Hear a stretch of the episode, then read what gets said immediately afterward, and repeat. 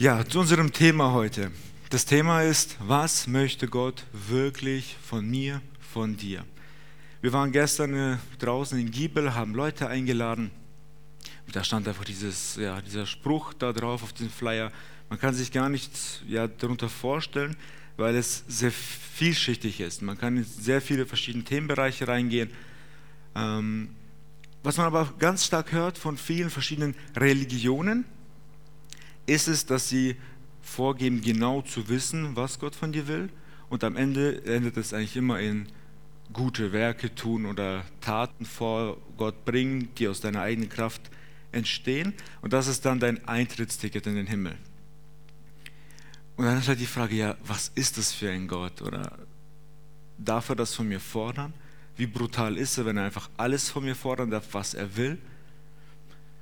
Ich bin froh, dass der wahre Gott dieser Welt sich uns mitgeteilt hat in der Bibel und es für ihn wichtigere Dinge gibt als die Opfer, die wir bringen. Und einige dieser Dinge ja, möchte ich heute ein bisschen aufgreifen und der Text zu unserer heutigen Predigt ist in Matthäus 25. Äh, wer mit Bibel oder mit Buch aufschlagen möchte, Matthäus 25, Verse 14 bis 30. Ich lese es dann gleich laut vor.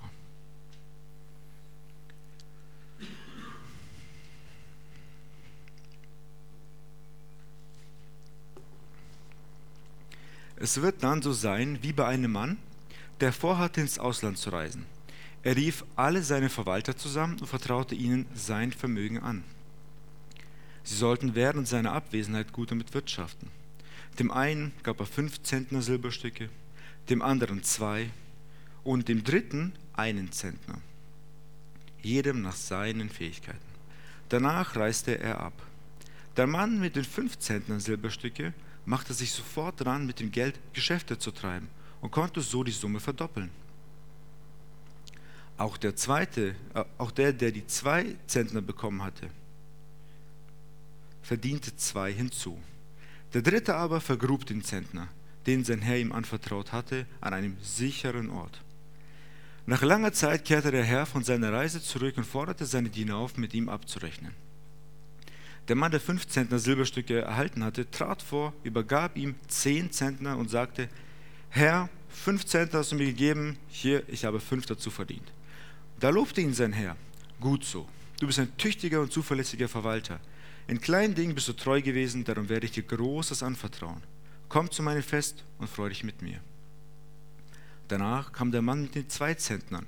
Er berichtete, Herr, ich habe den Betrag, den du mir gegeben hast, verdoppeln können. Da lobte ihn der Herr. Gut gemacht. Du bist ein tüchtiger und zuverlässiger Verwalter. In kleinen Dingen bist du treu gewesen, darum werde ich dir Großes anvertrauen. Komm zu meinem Fest und freu dich mit mir. Schließlich kam der Diener, dem der Herr einen Zentner Silberstücke gegeben hatte, und erklärte, ich kenne dich als strengen Herrn und dachte, du erntest, was andere gesät haben, du nimmst dir, wofür du nichts getan hast. Aus Angst habe ich dein Geld sicher aufbewahrt. Hier hast du es wieder zurück.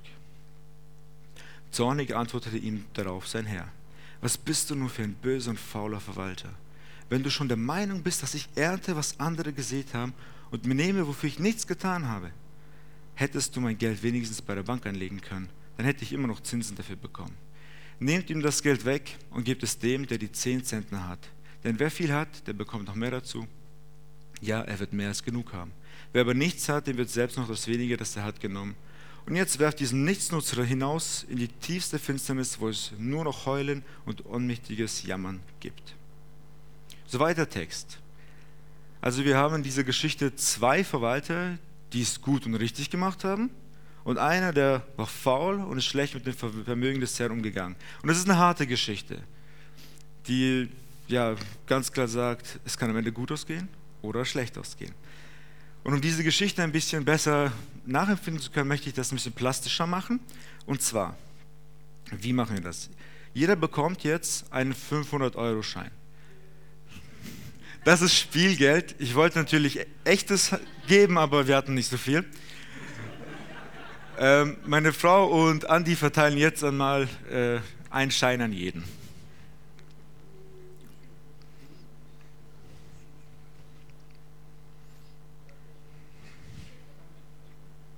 Normalerweise sammelt man hier rein das Geld, heute ist mal andersrum.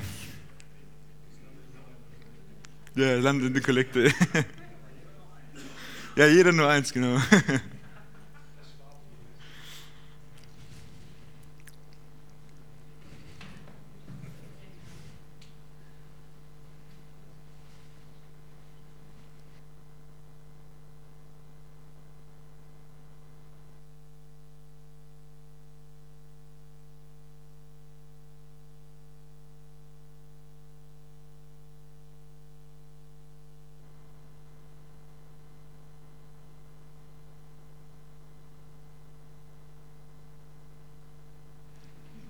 Okay, hat jeder mindestens einen Geldschein bekommen? Okay. Ah, hinten bei der Technik braucht man. Ah, ihr habt alle. Okay, gut. Wenn einer zwei hat, ist auch okay. Ja. Okay, jetzt stellt euch mal vor, ja, ihr seid jetzt die Verwalter und ihr habt das Geld bekommen. Und jetzt habt ihr die Aufgabe, damit gut zu wirtschaften. Sagen wir mal, euer Ziel ist es, dieses Geld zu verdoppeln sagen wir mal in einer Woche, einem Jahr, fünf Jahre, jetzt nicht auf die nächsten 100 Jahre, aber auch nicht zu kurz.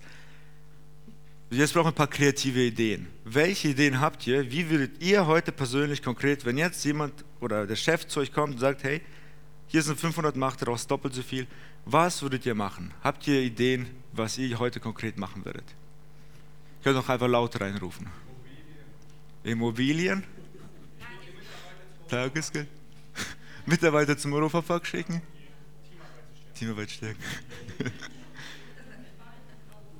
In Schweden einen Wald kaufen? Gold? Handeln mit Waren? Also wir haben viele verschiedene kreative Ansätze, das ist echt gut. Ich denke, wir würden das alle hinbekommen. Ähm, wir wissen, bei jeder dieser Ansätze und Methoden würden wir Arbeit reinstecken müssen. Wir haben alle verschiedene Ideen, es ist aber immer so, dass wenn man eine Sache machen will, eben auch als Verwalter, Arbeit reingesteckt werden muss. Und die Verwalterinnen dieser Geschichte hatten alle drei die gleiche Aufgabe. Das Einzige, was jetzt das Ergebnis beeinflusst hat, waren deren Persönlichkeit. Und wenn wir jetzt diese Parallele von dieser Geschichte in unsere Realität ziehen, wissen wir, Gott ist der Herr und wir sind seine Verwalter hier auf der Erde. Bei Adam und Eva gab es schon diesen allgemeinen ersten gültigen Befehl, äh, dass man den Garten bebauen soll, auf die Tiere aufpassen soll. Das ist einfach nur, verwaltet diese Welt. Wir machen es nicht so gut als Menschen im Kollektiv. Man versucht jetzt die Ozeane zu reinigen ein bisschen, aber grundsätzlich haben wir es nicht so gut gemacht. Und auch als Individuen, vor allem als Christen in deinem Umfeld, deiner Gesellschaft, hat Gott dir Sachen mitgegeben, die du gut verwalten sollst. Analysieren wir mal die Geschichte. Wir haben ja zwei Verwalter, die es gut gemacht haben und einer, der es schlecht gemacht hat.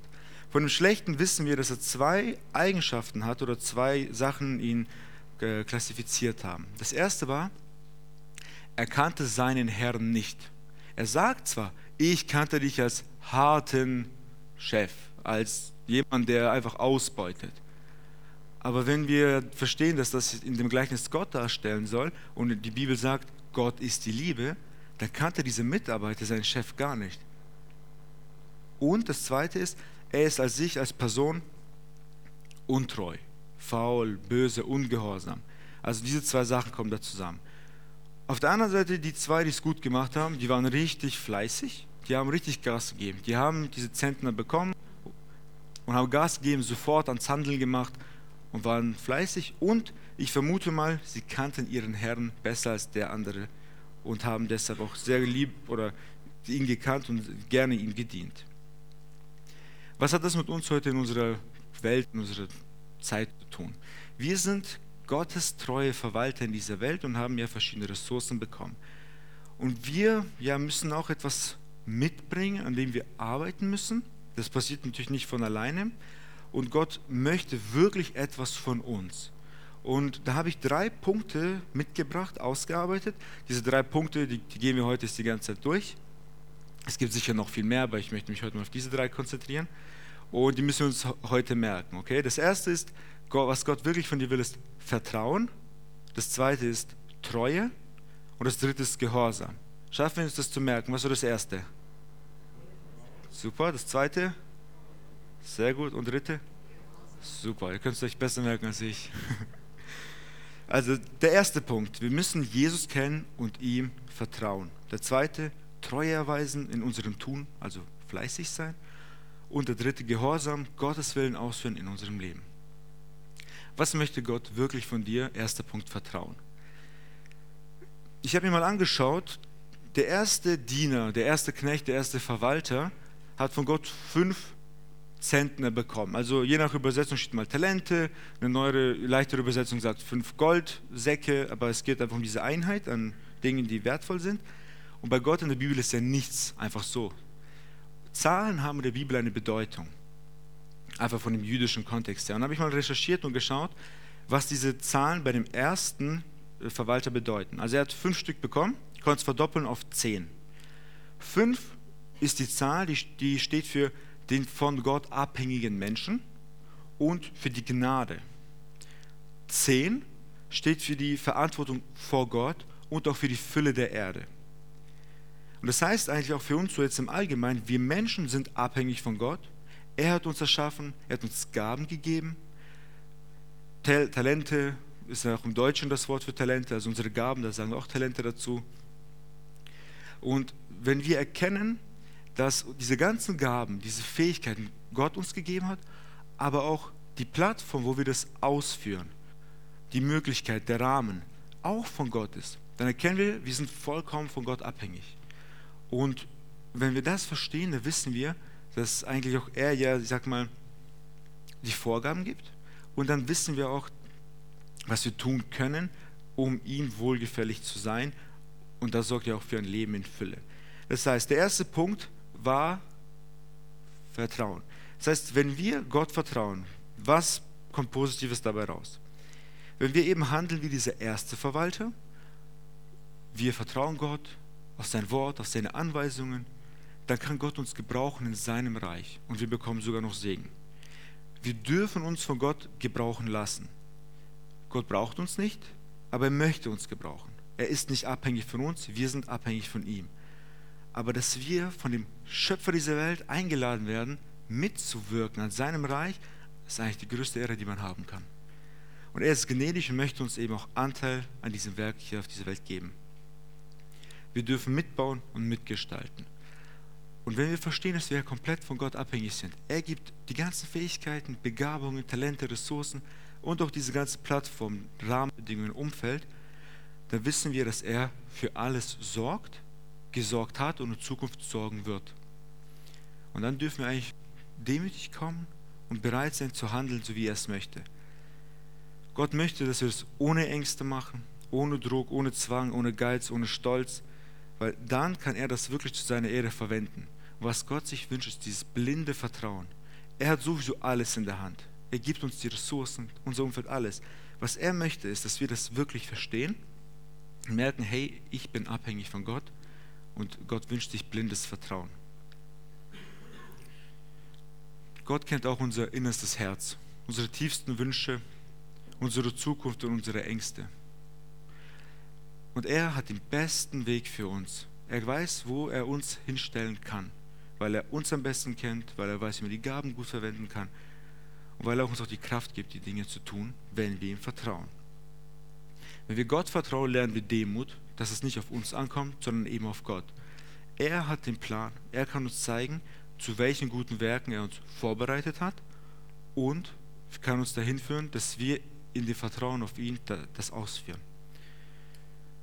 Und aus dieser Gnade Gottes, was diese Zahl 5 war, kommt die Zahl 10, das ist die Verantwortung. Heißt, aus, aus der Gnade Gottes, in der Gott uns diese ganzen Gaben und Möglichkeiten gegeben hat, entsteht Verantwortung, diese füreinander einzusetzen.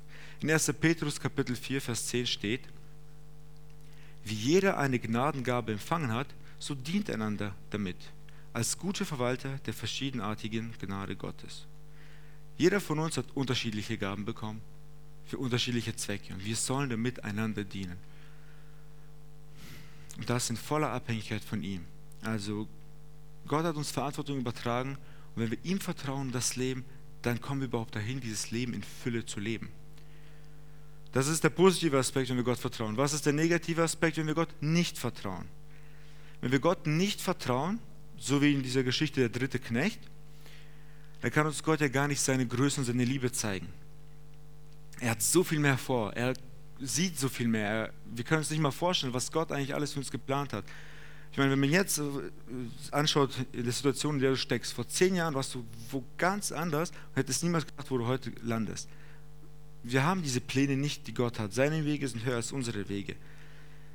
Und wenn wir ihm nicht vertrauen, auch wenn wir es nicht sehen, können wir gar keine geistliche Frucht bringen. Wir werden unglücklich sein, weil wir nicht dienen, an der falschen Stelle dienen, weil wir sagen, nee, ich vertraue jetzt nicht Gott, dass das der richtige Weg für mich ist. Am Ende ist man frustriert. Also das sind ja einige der Folgen davon, wenn man nicht vertraut. Zweiter Punkt, der war was? Treue.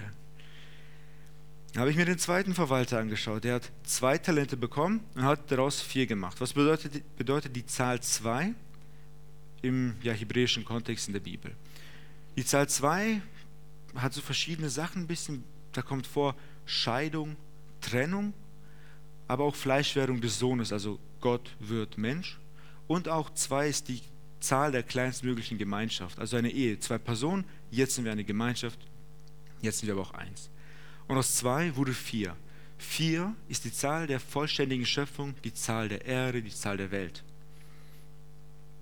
Bedeu was bedeutet dieser Rahmen für uns? Leider waren wir als Menschen Gott untreu. Und somit ist eine Trennung zwischen uns und ihm entstanden. Und darunter leiden wir, darunter leidet die Schöpfung. Aber es gibt Hoffnung, weil Gott sich trotzdem die Gemeinschaft mit uns wünscht. Deshalb hat er seinen Sohn Jesus Christus in diese Welt gesandt, damit diese Gemeinschaft wiederhergestellt werden kann. Und er ist am Kreuz, das haben wir hier hinten aufgehängt als Symbol, als Erinnerungssymbol, er ist dort der Stellvertreter tot am Kreuz gestorben.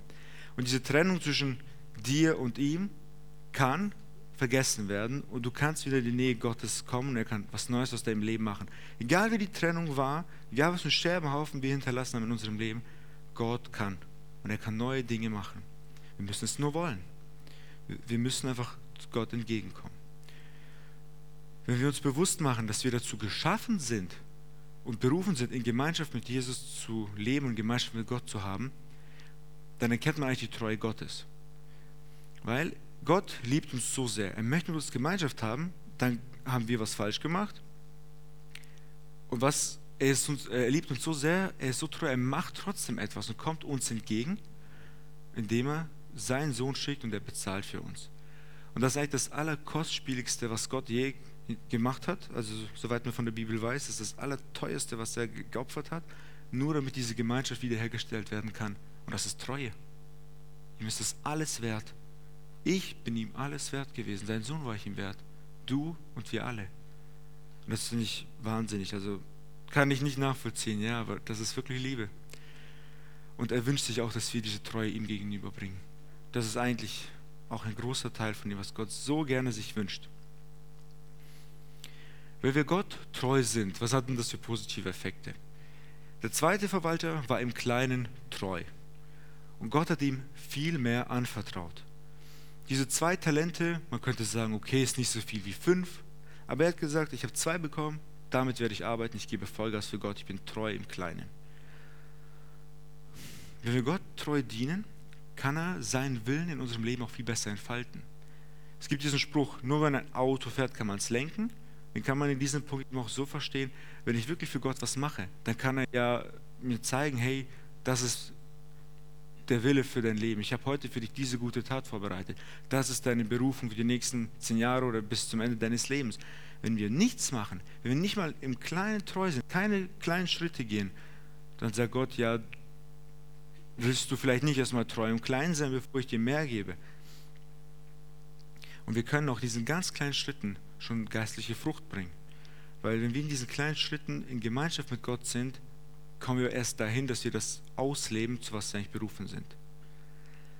Und Gott wünscht sich, dass wir diese ganzen untreuen Wege verlassen und in die Gemeinschaft mit ihm treten. Und dafür müssen wir falsche Gewohnheiten aufhören, sünden lassen und ganz bewusst die Gemeinschaft mit ihm suchen. Wenn wir an unseren Sünden uns festklammern, dann sind wir ihm untreu und leben nicht in der Gemeinschaft mit ihm. Das Wollen und das Vollbringen das schenkt der Gott. Ja? Also Gott sorgt dafür, dass wir uns da verändern. Das ist mit eigener Kraft gar nicht zu schaffen, aus eigener Kraft Gott treu zu sein. Ich habe darin schon versagt, aber Gott kann dafür sorgen. Gott kann uns so stark verändern und Gott schenkt das Wollen, das Verbringen, dass wir diese guten Werke tun, die er für uns vorbereitet hat. Wenn wir Gott nicht treu sind, was passiert denn dann? Dieser dritte Verwalter war kein treuer Verwalter. Ja, wie ich schon gesagt habe, ja, er sagte, ich kannte dich als harten Mann. Und als ich das so gelesen habe, dachte ich, das klingt ein bisschen wie nach Matthäus 7. In Matthäus 7, da geht Jesus auch auf, diese, auf das Gericht ein und da steht geschrieben, viele werden an jedem Tag zu mir sagen, Herr, Herr, haben wir nicht in deinem Namen geweissagt und in deinem Namen Dämonen ausgetrieben, in deinem Namen viele Wundertaten vollbracht? Dann werde ich ihn bezeugen, ich habe euch nie gekannt, weicht von mir, Gesetzlosen. Man kann vortäuschen, Jesus zu kennen. An den Früchten wird man es später sehen, und aber Jesus ja, erkennt unser Herz auch jetzt schon. Und diesem Matthäus-Evangelium, mit dem Gleichnis der Verwalter, wenn man da ein bisschen weiter liest, kommt auch die, eine andere Stelle, in der Jesus vom Gericht spricht. Und da sagt er, wenn wir dann vors Gericht kommen, da wird der König denen zu seiner Rechten sagen, kommt her, ihr Gesegneten meines Vaters, und erbt das Reich, das euch bereitet ist, seit Grundlegung der Welt. Denn ich bin hungrig gewesen und ihr habt mich gespeist. Ich bin durstig gewesen, ihr habt mir zu trinken gegeben. Ich bin ein Fremdling gewesen, ihr habt mich beherbergt. Ich bin ohne Kleidung gewesen und ihr habt mich bekleidet. Ich bin krank gewesen und ihr habt mich besucht. Ich bin, ich, ich bin gefangen gewesen und ihr seid zu mir gekommen. Dann werden die Gerechten antworten und sagen, Herr, wann haben wir dich hungrig gesehen und haben dich gespeist? Oder durstig und haben dir zu trinken gegeben? Wann haben wir dich als Fremdling gesehen und haben dich beherbergt? Oder ohne Kleidung und haben dich bekleidet? Wann haben wir dich krank gesehen oder im Gefängnis und sind zu dir gekommen? Und der König wird ihnen antworten und sagen, wahrlich, ich sage euch, was ihr einem dieser meiner geringsten Brüder getan habt, das habt ihr mir getan. Jesus möchte, dass wir im Kleinen treu sind, die Liebe in den kleinen Dingen schon ausleben. Besonders an die Glaubensbrüder und die Geschwister, aber natürlich auch an alle Menschen. Es geht darum, dass wir wirklich im Kleinen treu sind. Die ganzen großen Sachen, die man sich selber vielleicht wünscht oder bei denen man denkt, erst ab da lohnt es sich was zu machen, Gott sagt, sei im Kleinen treu. Es geht ihm darum. Und es wird viele Leute geben, die haben Dämonen ausgetrieben. Ich habe das noch nie gemacht, aber zu ihnen will Gott sagen, ich kenne dich nicht. Und zu jemand anderem, der ja, ein Glas Wasser jemanden gab, der Durst hatte, wird, wird Gott sagen, komm zu mir. Also Gott hat ganz andere Maßstäbe und wenn wir das auch gar nicht so verstehen, ist es wichtig, dass wir wirklich im Kleinen treu sind, weil dann leben wir das, wie Gott es möchte. Also der zweite Punkt. Der erste war ja Vertrauen, der zweite war Treue und der dritte war super. Der letzte Diener, der letzte Knecht, der letzte Verwalter, er hat einen Zentner bekommen. Die Zahl 1 im Jüdischen steht für Einheit oder Vollkommenheit. Was am Ende bei ihm rauskam, ist die Null. Nichts und für immer nichts. Diese absolute Vollkommenheit Gottes beinhaltet die vollkommene Liebe Gottes, die Allwissenheit, seine Allmächtigkeit, Allgegenwärtigkeit und alle Eigenschaften, die er eben hat, die uns es äh, befähigen, ihm zu vertrauen und ihm treu zu sein. Und wenn wir diese Einstellung haben, ihm gehorsam zu sein, dann freut sich Gott viel mehr darüber als über jedes Opfer. Das ist das Positive, wenn wir Gott gehorsam sind. Wenn wir handeln wie Jesus, der Gott gehorsam war und seinen Willen hier auf der Erde ausführte, kann Gott auch mit uns Wundervolles vollbringen.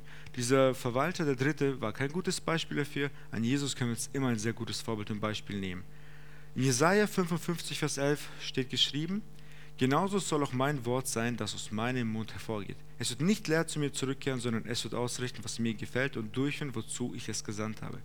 Also sagt Gott über Jesus, weil Jesus ist das Wort. In der Bibel kann man ja das so machen und das Wort Wort gleichzeitig Jesus. Jesus ist das Wort und er wurde in diese Welt geschickt und war gehorsam und hat getan, was der Vater gesagt hat und kam dann zurück zu Gott nach der Auferstehung in den Himmel.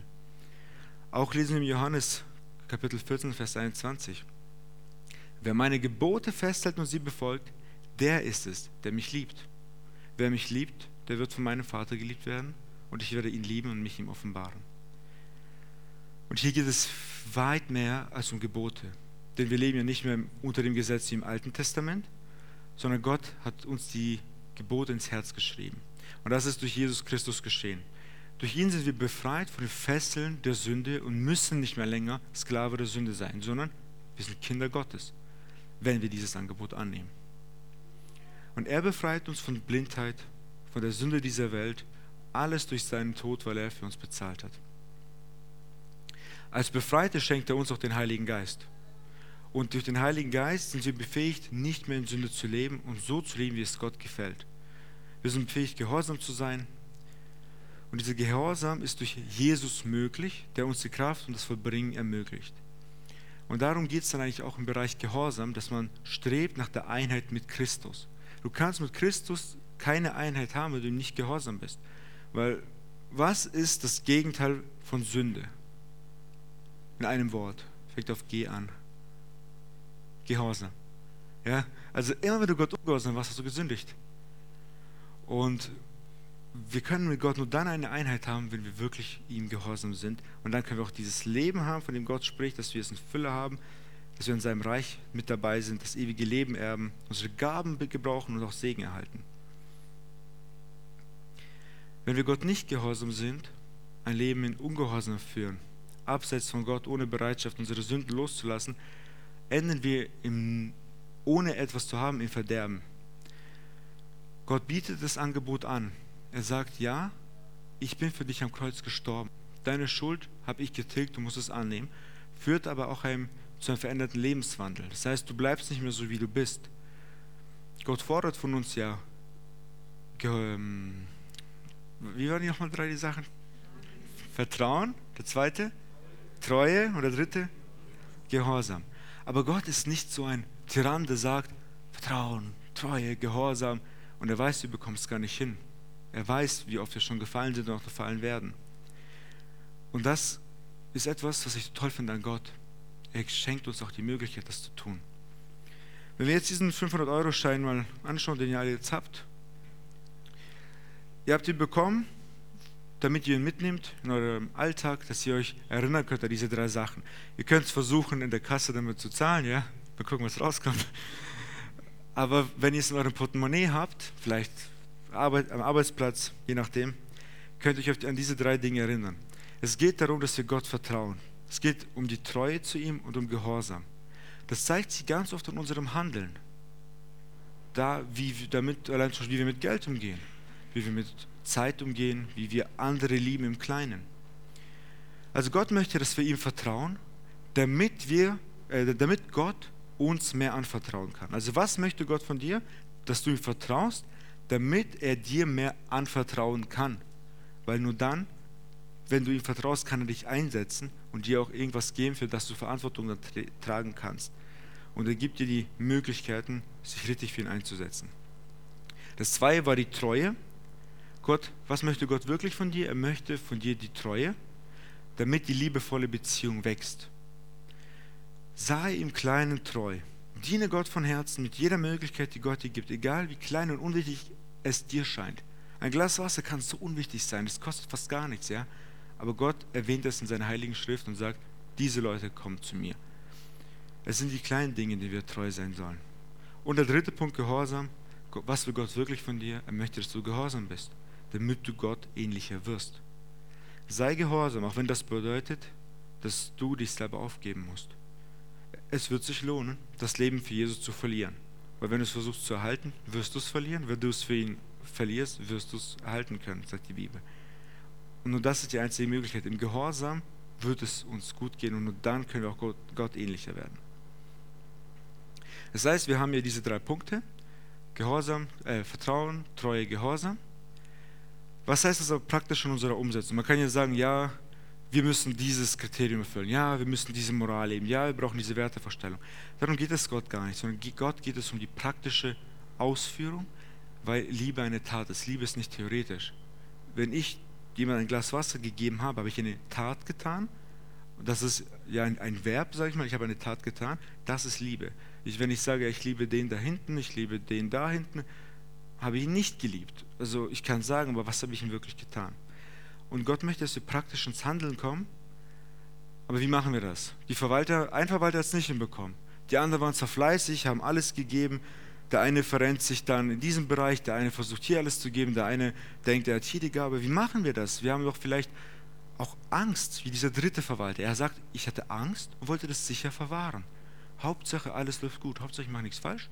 Weil ich meine, das ist ja was Ernstes. Das sind die Gaben, die Gott mir gegeben hat. Ich möchte nichts falsch machen. Wir dürfen auf Gott vertrauen und nicht auf uns. Das lesen wir in der Bibel. Im 2. Petrus Kapitel 1, Vers 3.